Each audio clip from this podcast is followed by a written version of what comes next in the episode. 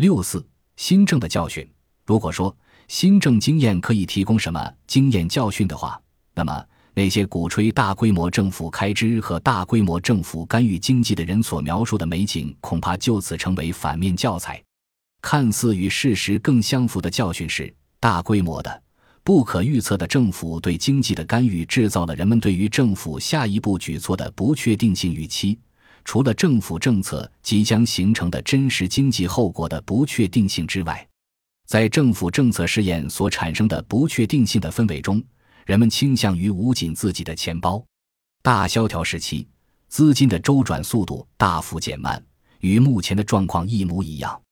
而巨大的政府赤字开支也同样像当今的情况一样，无力去刺激起私人的消费。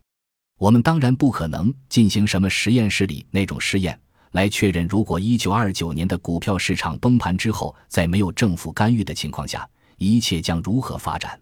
与一九二九年的股灾极为相似的是，一九八七年的股灾或许可以算作最为类似的一次实地实验吧。不过，一九八七年的股灾与之前的股灾相比，并没有给今天的人们留下什么特别生动的印象，因为对于他的事后处理是如此的不同。与胡佛总统。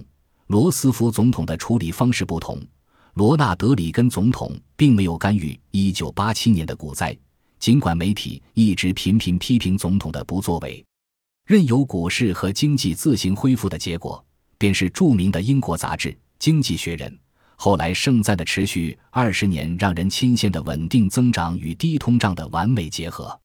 这并不是唯一一次放任自由比大规模政府干预取得更好效果的记录。二十世纪二十年代初，经济急剧恶化，政府任由经济自行复原，而经济确实快速复苏。其他国家也出现过类似的情形。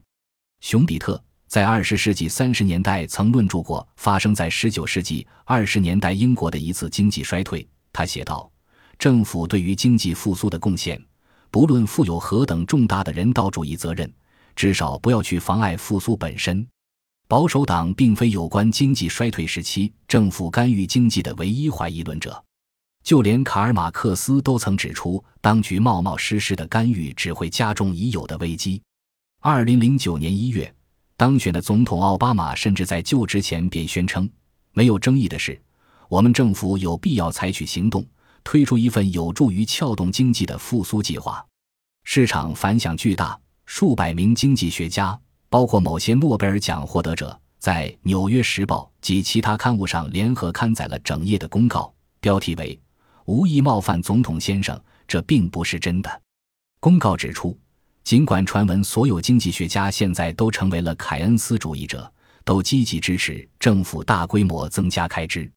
但是我们在本文末尾处署名的每一个人都不相信，增加政府开支是改善经济形势的有效方法。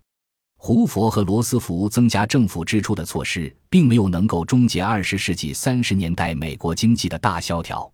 增加政府支出同样没有能够解决日本二十世纪九十年代迷失年代的困境。